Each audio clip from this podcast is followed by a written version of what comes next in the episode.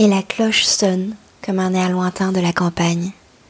Et le café fume et humecte mes lèvres et m'enivre et me donne le courage de regarder dans la cour. Bientôt il va falloir s'atteler à la tâche et ne rien lâcher, comme on trace un sillon, centimètre après centimètre, sans regarder derrière, sans regarder plus loin que la tête des bœufs qui souffle. Alors nous pourrons convoquer l'auguste geste du semeur, mais pour l'heure, il faut creuser, ressuer.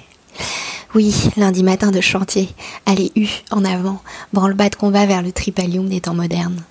Que le repos sonne ce soir à l'Angélus sur le dos des ramoneurs et des miniers. Nous serons recueillis devant les glaneurs du jour et modeste club blanc qui pianote sans relâche un clavier qui ne sonne pas de la musique que j'aimerais entendre. Alors je l'entonne seule, cette chanson. Et la nuit n'en finit pas. Et je danse à la fenêtre sous la pâle lueur du ciel matinal parisien aux mille nuances de gris, dans l'air encore silencieux, d'une ville qui confine et déconfine dans la lente reprise du rythme. Bonne journée